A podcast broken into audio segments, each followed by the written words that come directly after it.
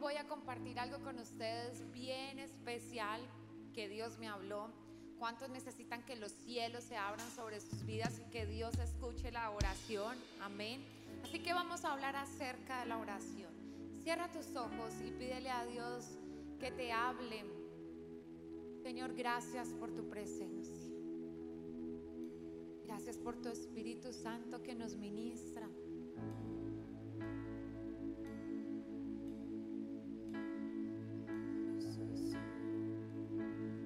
Tengo nada para ofrecer. Y nada que te pueda sorprender.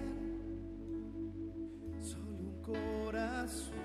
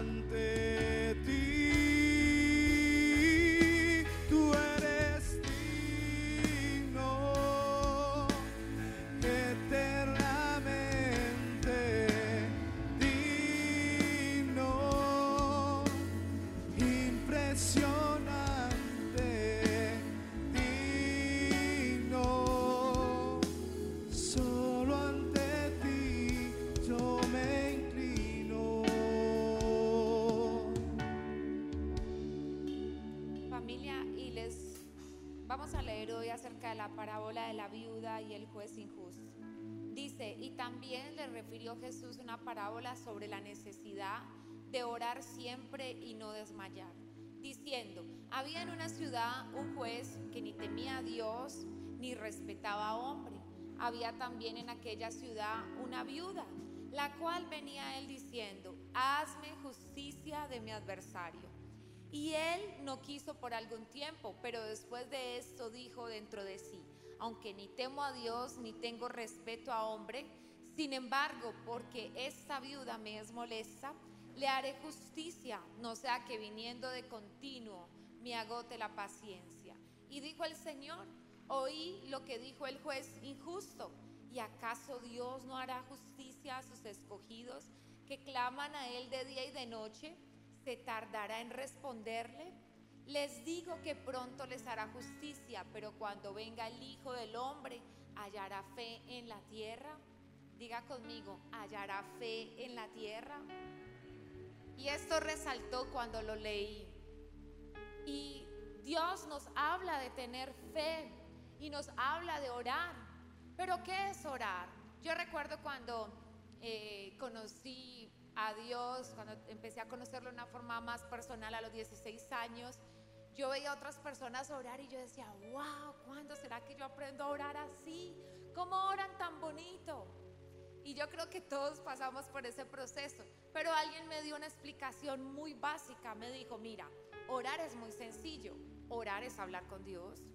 Así que tú puedes ir a un lugar donde esté quieto, solo y hablar con Dios y expresarle tus emociones, tus frustraciones o tus alegrías como un amigo.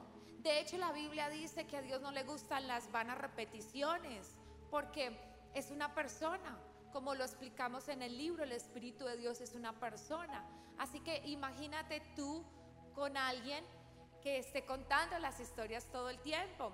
Y serían como las mamás, ¿se acuerdan? Que las mamás como que cuentan la historia tres y cuatro veces, yo, ma, la cuarta. Sí, pero de toda manera la voy a contar. Y me cuenta la quinta. Y yo creo que a veces somos así con Dios y Dios como lo que quiere en realidad es una conversación, que él te ha, que tú le hables, que él te hable y, y- hablar sin, sin tanto esquema, sin tanto, tanta religiosidad. Y siempre hemos puesto este, este, este ejemplo. Ami y quieren. Ellas no van y dicen, oh Padre, Rey de la Gloria, tú podrías por favor regalarme algo de comer. No, ellas atracan la nevera, acaban la nevera.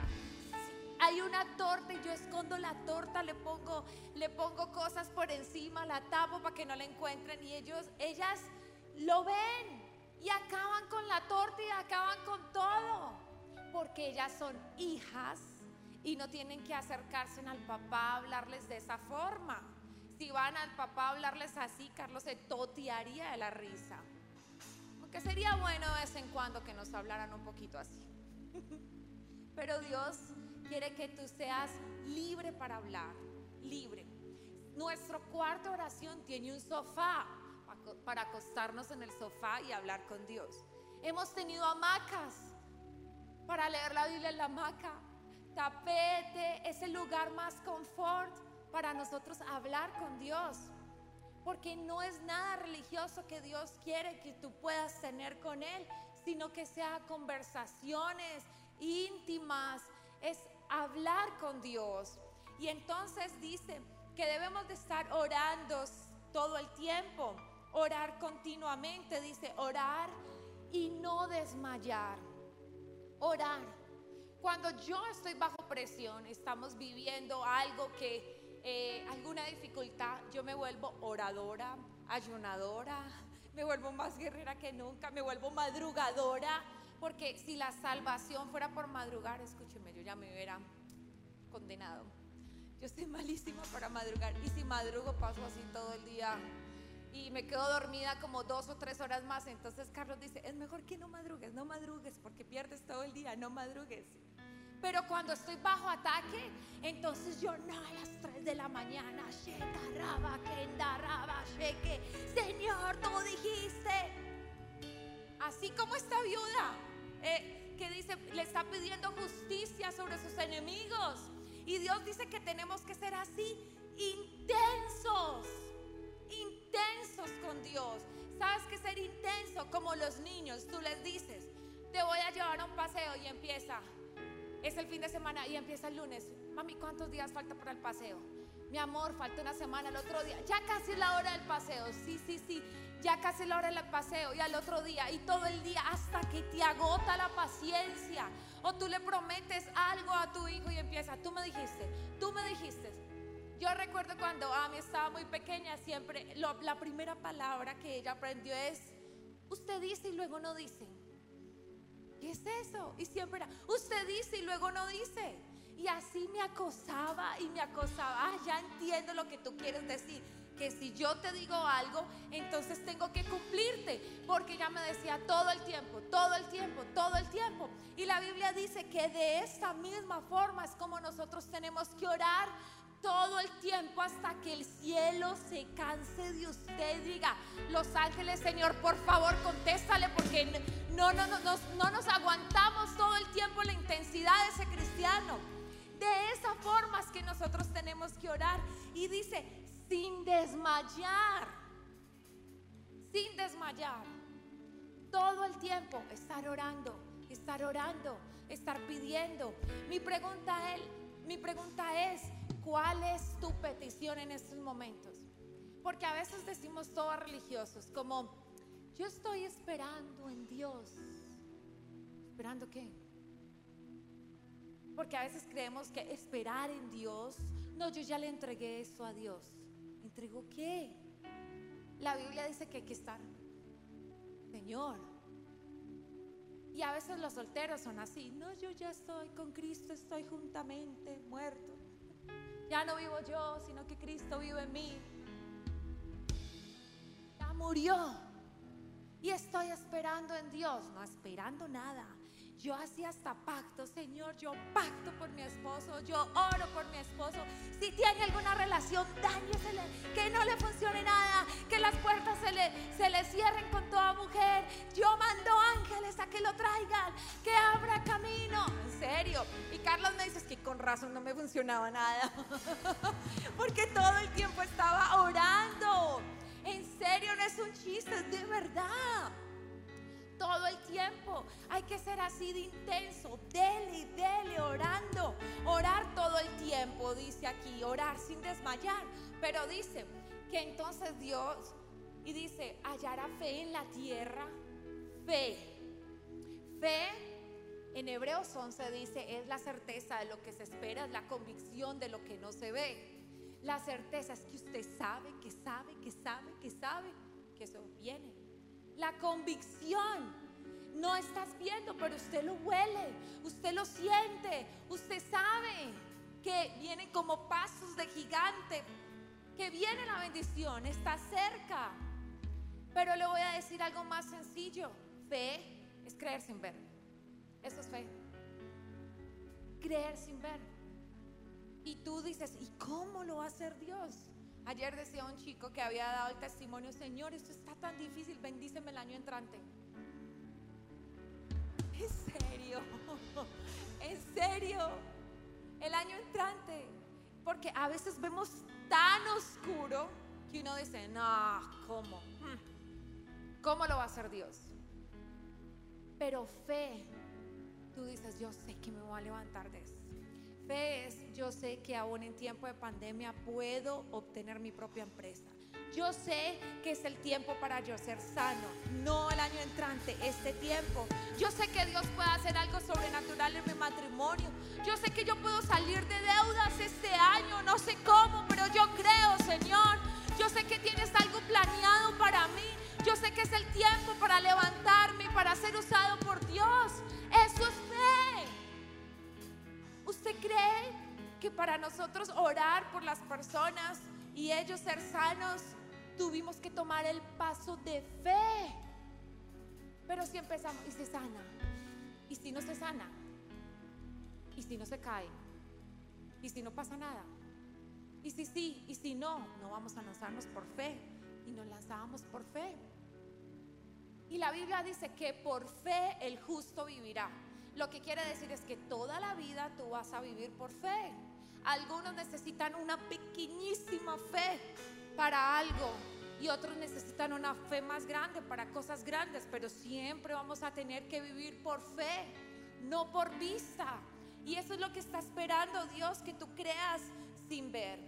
Pero tú tienes que ser, primero, pedir con fe y segundo, ser insistente. Insistente. Y entonces resulta que un ciego recibe la vista, está en Mateo capítulo 20, verso 29. Perdón, verso 35, dice, aconteció que acercándose Jesús a Jericó, un ciego estaba sentado junto al camino, mendigando. Y al oír a la multitud que pasaba, preguntó qué era aquello. Y le dijeron que pasaba Jesús el Nazareno. Entonces dio voces diciendo, Jesús, hijo de David, ten misericordia. Y los que iban adelante le reprendían para que se callase, pero él clamaba mucho más, Jesús, hijo de David, ten misericordia de mí. Entonces Jesús, deteniéndose, mandó a traerle a su presencia y cuando llegó le preguntó, ¿qué quieres que te haga? Y él dijo, Señor, recibir la vista. Jesús le dijo, recibe la vista, tu fe te ha salvado. Y luego vio y le seguían glorificando a Dios. Escuche, él era un mendigo, estaba en la pobreza absoluta. Tal vez ni tenía esposa, ni tenía hijos, estaba en su peor momento, en su peor tiempo, nunca había visto nada, nunca había visto los árboles, el cielo, nada. Pero él tenía una ventaja para recibir un milagro y era que no veía.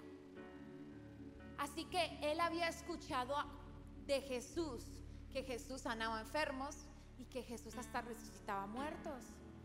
Él había escuchado todas las maravillas que Jesús había hecho y él no estaba con su mente Y él no estaba razonando y él no estaba viendo como, ese es Jesús. No, él había escuchado. Y la Biblia dice que el oír viene por oír qué? La palabra de Dios. Cuando tu fe está bajita, lee la Biblia. Cuando tu fe está bajita, escucha un mensaje acerca de la fe. Entonces, por el oír va a subir tu fe. Y eso fue lo que pasó con este ciego. Nunca había visto a Jesús, pero él no estaba por la vista, caminando por la vista, sino caminando por la fe. Entonces él escuchó que Jesús pasaba. Escuche, él empezó a gritar.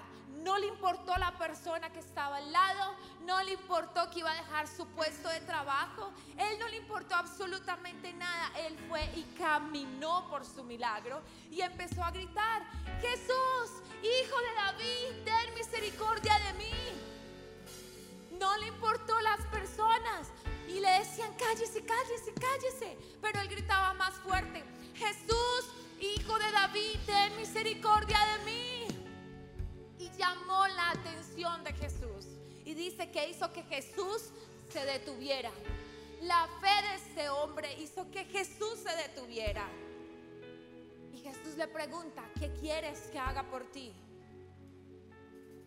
El Hijo de Dios, el que hacía milagros, el que resucitaba muertos, le estaba diciendo, ¿qué quieres que haga por ti? Imagínate que Dios se te aparezca y te pregunte, ¿qué quieres que haga por ti? Dejar el puesto de trabajo y ser rico. Estoy cansado de vivir en la pobreza. Ay, tener una esposa hermosa y tener hijos. No, sabes, este mendigo era enfocado. Este mendigo tenía muy claro su milagro. Y ese milagro era, quiero ver, quiero tener vista, enfocado. No podemos estar orando una cosa y luego estar orando otra, porque va a haber un momento donde Dios se te va a aparecer, donde Dios va a tocarte de tal forma, pero tú tienes que tener claro qué es lo que quieres, porque tú no puedes decir, ay, Señor, dame una rubia, no, mejor morena, no, mejor rubia. ¿Será que soy indeciso? ¿Será? No sé. Ay, Señor, es que yo no sé cómo quiero mi esposo. ¿Será? Bueno, tú sabes, con tal de que no sea mueco, tú sabes, tú sabes. Específico. Señor, dame mi empresa. O mejor, mejor con el trabajito, gota a gota. Yo soy una persona estable. O mejor la empresa. O mejor el trabajo. O me... Confundes a Dios. Sé específico. Cuando yo conocí a Carlos, dos años antes le había hecho la carta a Dios cómo quería a mi esposo, con su carácter, con su personalidad, un hombre de Dios. Y sabe que era tan específica que le decía, a mí me da un avivador. Así le decía a Dios. No, no, no, no, no, no, no, no cualquiera, Señor, me da un avivador de esta ciudad. Y le escribía y le decía, ¿sabes qué, Señor? Ay, Señor, que venga con casa, con carro. Porque tú sabes que voy caminando para la iglesia y no, no, yo no quiero volver a caminar hasta la iglesia una hora. Y que tenga también su empresa. Y le voy a pedir algo más. Le voy a pedir la ñapa, Señor. Yo cuando me case no quiero comprar nada. Que ya tenga todo, hasta lo de la cocina. Y así le escribí. Te mostré la carta, amor, cierto, es verdad. Cuando conozco a Carlos, pues yo no sabía que venía con el paquete completo.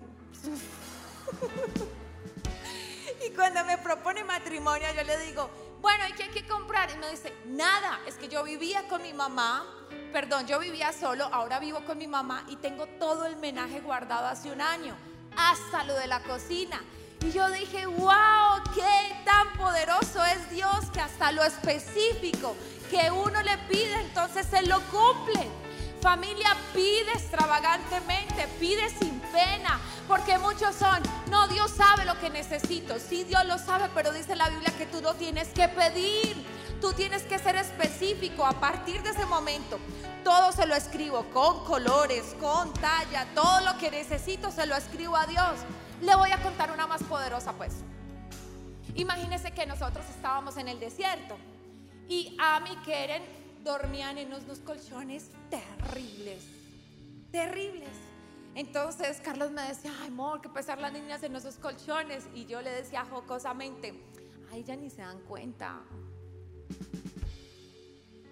Y entonces yo le hice un listado a Dios y le dije, Señor, yo te pido que tú me des todo homenaje nuevo para esta casa. Queríamos un super televisor, queríamos teatro en casa, queríamos una cama nueva, queríamos camas y colchones para las niñas, pero no teníamos cómo comprarlo. Estábamos en el tiempo de la prueba y yo le escribí la lista al Señor y le puse y un versículo bíblico porque yo le pongo y todo como el sello y le puse el versículo bíblico y todos los días pedía por eso. Como a los dos o tres meses llega alguien eh, a nuestra casa que tenía mucho dinero y se iba a ir a vivir al extranjero y se fue a despedir y dijo, Dios me dijo que le regalara todo el menaje. Y Dios nos dio exactamente cama nueva, colchones nuevos, teatro en casa, televisor. Y Dios nos bendijo poderosamente. Familias específico, no temas en pedir. La Biblia dice, no tienen porque no piden. Así que sé pedigüeño, pídale Pídale a Dios. Pero no escuches las voces de los que te dicen que Dios no lo puede hacer. Solamente escucha la voz de Dios. Y tienes que ir y correr por tu milagro como hizo este ciego. Tienes que avanzar. Familia, vamos, corre, persevera, no te detengas. Avanza por tu milagro porque te vas a encontrar con Dios y te va a decir, ¿qué quieres que haga por ti? ¿Qué quieres? Usted la va a tener bien clara. Si usted me dice a mí, bueno, pastor, dígame, ¿qué le hace falta a la iglesia? ¿Cuál es la visión? ¿Cuál es el sueño? Yo te voy a decir, la tenemos muy clara. Queremos un templo que sea ícono para esta ciudad. Que cuando la gente se meta a Google, ¿qué hacer en Medellín? Diga, ir al pueblito paisa, ir a pies descalzos, ir a SOS, un lugar donde lo sobrenatural es natural. Eso es lo que queremos con centro comercial y todo. Queremos la iglesia con los mejores restaurantes. Lo mejor de lo mejor. Que venga el presidente a inaugurar el templo de COS y te está. Escuche, lo estoy diciendo hoy 2020. El presidente va a venir a inaugurar el lugar más poderoso sobre Colombia. Que quede grabado porque lo vamos a sacar tiempo después. Porque tenemos la visión queremos hacer una película. Y son cosas tan grandes que a veces no caben en nuestra mente. Y el visionario de esta iglesia es mi esposo. Y a veces es más grande esos, esos sueños, pero todos vamos detrás de él. Ahora está diciendo película, película. Y empezamos a tocar los cielos. Y empezamos a pedirle a Dios. Queremos hacer música para los niños.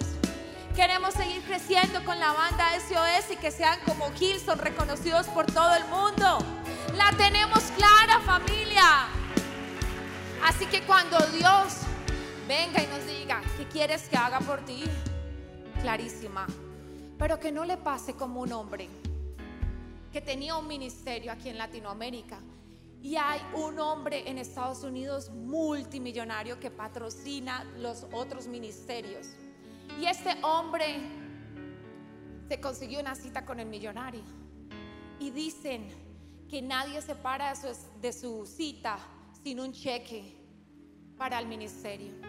Y este hombre estaba allí con el millonario y él le hizo la siguiente pregunta. ¿Cuánto vale tu proyecto? ¿Cuánto vale tu ministerio? Y dijo, mmm, déjeme hacer una investigacióncita y yo vengo y le aviso. Nunca más hubo otra reunión y perdió su oportunidad nunca más. Específicos en lo que queremos, específicos.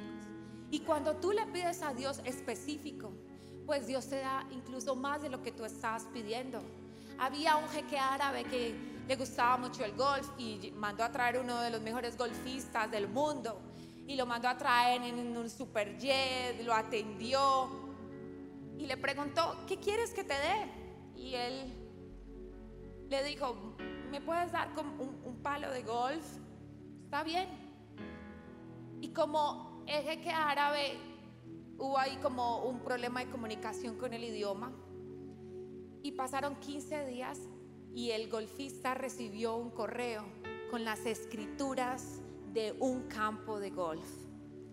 Escuche, si tú le pides a Dios, siendo Dios el dueño del oro y la plata, dice que Él nos da mucho más abundantemente de lo que pedimos, de lo que esperamos, de lo que estamos clamando. Mucho más tiene Dios para darte, mucho más. Pero pide, pide.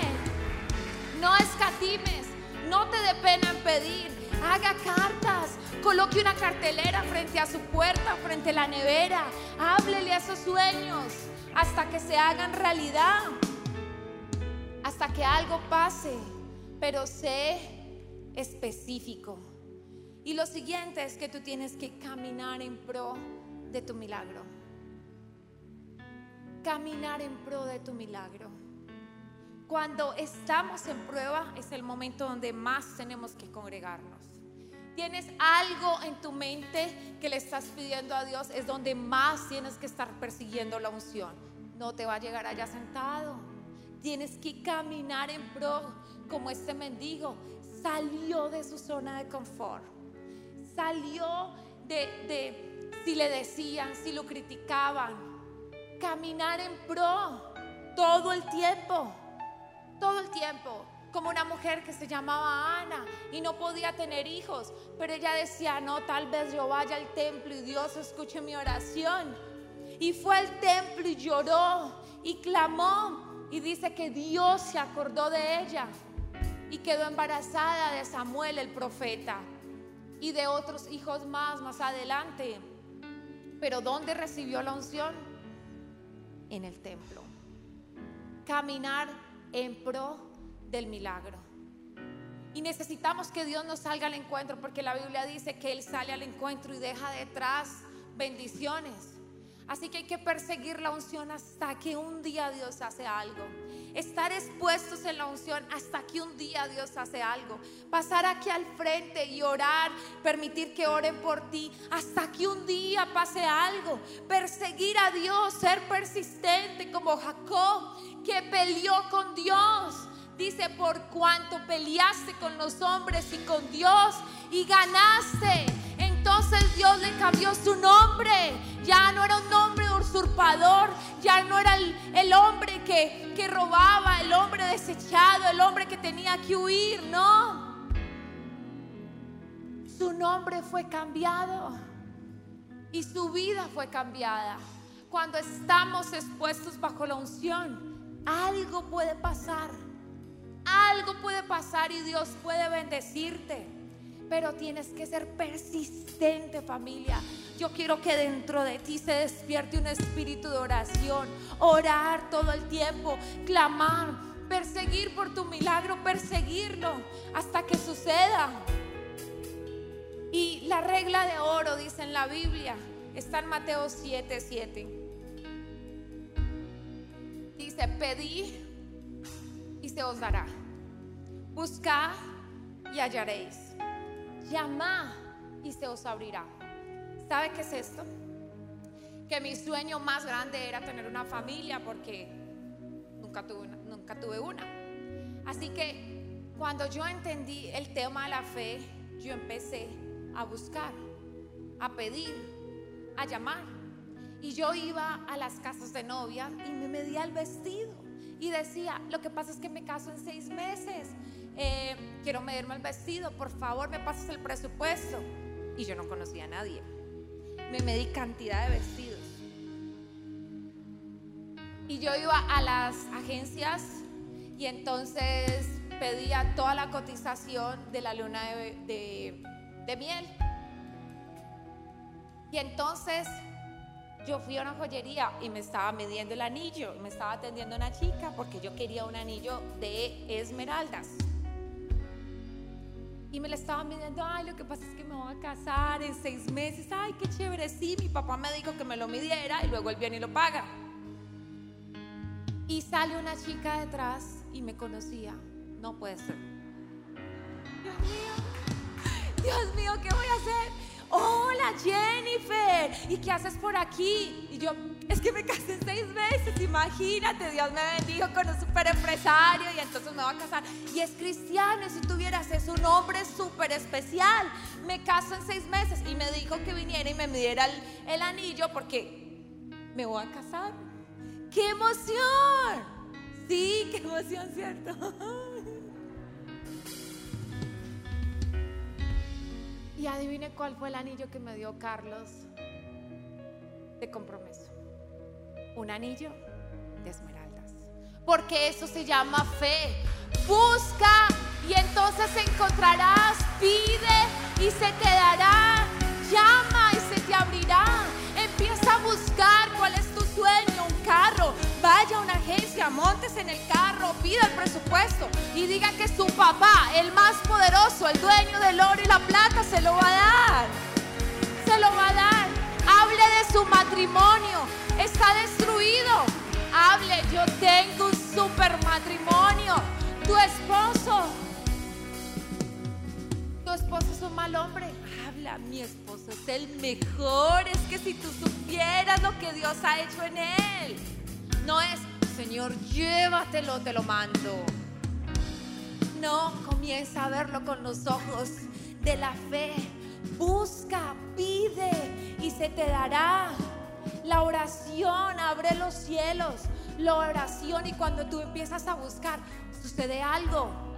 Cuando tú empiezas a llamar, sucede algo. Escuche, yo todo lo compro sin dinero.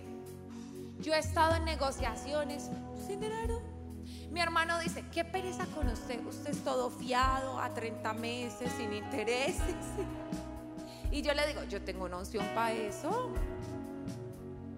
¿Usted sabe cómo obtuvimos la finca de encuentros para este lugar? Empezamos a pedir y a buscar, a llamar sin dinero. No había dinero. Solo teníamos un pequeño ahorro como iglesia.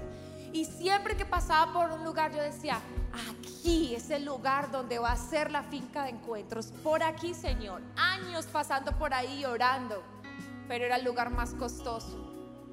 Y llamaba y era horrible costoso.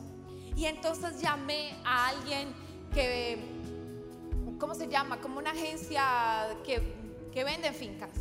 Y le dije el presupuesto que tenía. Era ridículo el presupuesto y me dijo, no creo que vayas a encontrar en ese sector una finca de esas, pero si llega a pasar algo, yo te llamo.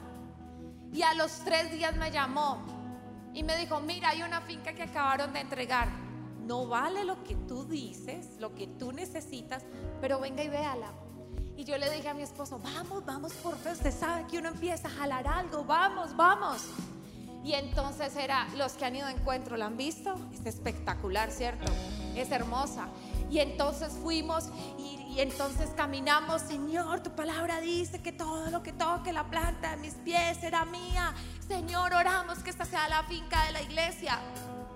Hicimos una propuesta descaradísima. Nos bajamos de lo que debía. Pedimos que nos la fiara 30 meses sin interés y peleamos con un financiero de la EAFI, imagínense. Y la pedimos sin intereses, pero estábamos orando, buscando, llamando. Y hasta el dueño se paró una vez de la silla enojado y dijo, no, no, no, no, no, no, no. No, es que ustedes dónde van a conseguir eh, ese precio y cómo van a comprar de esa forma. Y estábamos ahí, Señor, tu palabra dice, orando. Pues familia, Dios nos entregó esa finca.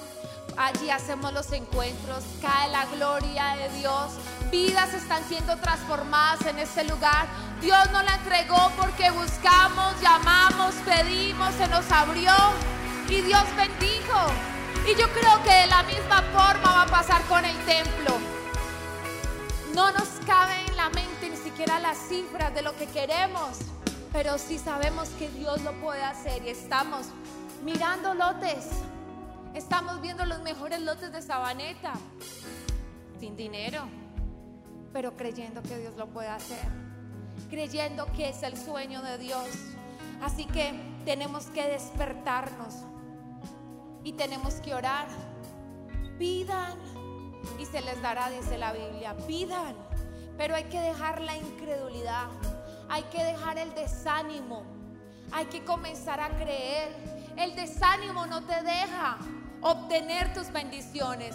El desánimo drena tus sueños y tienes que sacudirte de eso. El mendigo no pensó, soy un mendigo. No, él fue y corrió y fue en pos de su bendición. El mendigo no se desanimó porque estaban voces diciéndole, cállese. Él creía. Así que levántate de tus errores. Recupérate una vez más, no dejes que se drenen tus sueños, acepta tus errores y levántate porque tal vez hay una segunda oportunidad para ti. Tal vez Dios se te va a aparecer y te va a decir, ¿qué quieres que haga por ti? ¿Qué quieres? Pero sacúdete de eso. Deja de renegar porque el renegar nos hace retroceder. Y no podemos retroceder. Tal vez tienes un presente dañado, pero quiero decirte que Dios tiene un gran futuro para ti. Dios tiene algo preparado para tu vida. Dios va a hacer algo. Ora sin rendirte. Ora hasta que veas otra realidad. Tus sueños ya existen. Solo están en el cielo. Solo tienes que calarlo. Orando, ayunando, pactando, intercediendo. Familia, tus sueños ya existen, ya existen. ¿Cuántos van a pelear por esos sueños? ¿Cuántos van a avanzar por eso? Dime si ese bebé que tú tienes en la mano, en tus brazos, no es producto de oración, de ayuno, de estar intercediendo contra cualquier diagnóstico. Y yo creo que así va a pasar contigo. Vas a cargar tu bebé en tus manos. Vas a cargar tu promesa. Vas a cargar tu bendición. Pero orando, ayunando, insistiendo, sin rendirte, perseverando. Porque tus sueños ya existen. ¿Cuántos pueden recibir eso? El cielo está a tu favor, familia. El cielo está a tu favor. Solo tienes que orar. Así que esta noche levántate y oremos juntos. Yo quiero que tomemos un tiempo para orar. Este es el lugar donde está la unción de Dios, la presencia de Dios. Y es el lugar donde venimos a orar. Y quiero que cierres tus ojos por un momento. Y te voy a hacer una pregunta. ¿Cuál es tu gran sueño? ¿Cuál es tu gran petición? ¿Cuál es? Porque hoy vamos a comenzar a orar. Hoy vas a orar. Por un minuto comienza a hablarle a Dios. Los cielos están abiertos en este lugar para que puedas orar, hablar con Dios. Dile, Señor, mi gran sueño es que mi familia conozca de Jesús. Mi gran sueño es tener una libertad financiera. Mi gran sueño es que se quite esta enfermedad de mi cuerpo.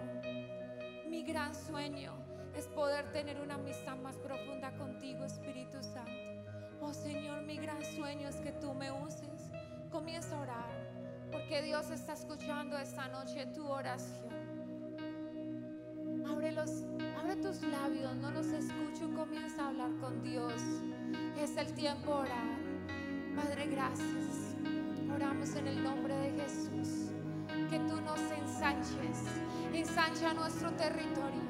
Ensancha esta iglesia. Aviva nuestros corazones.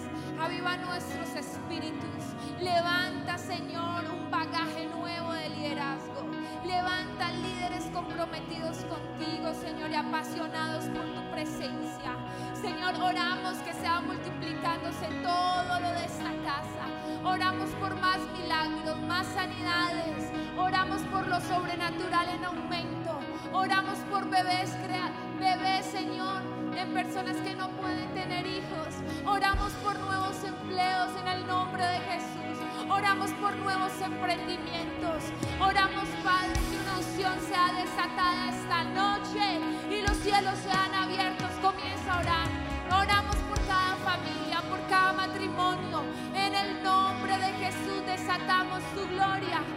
desatamos tu poder.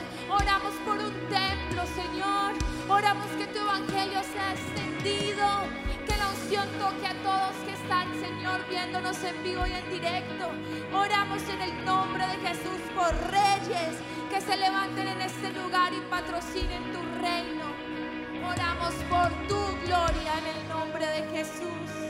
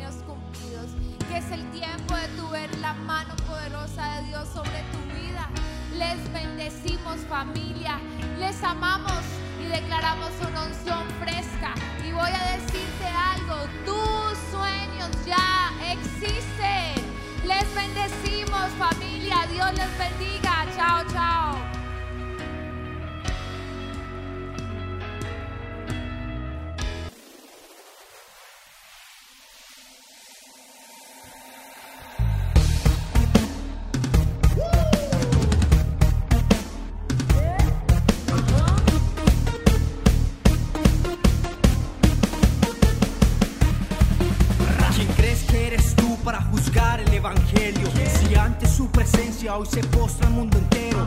Una renovación de la palabra y el poder. Y una revolución que no se compra con dinero. Hoy manda a callar el sistema con su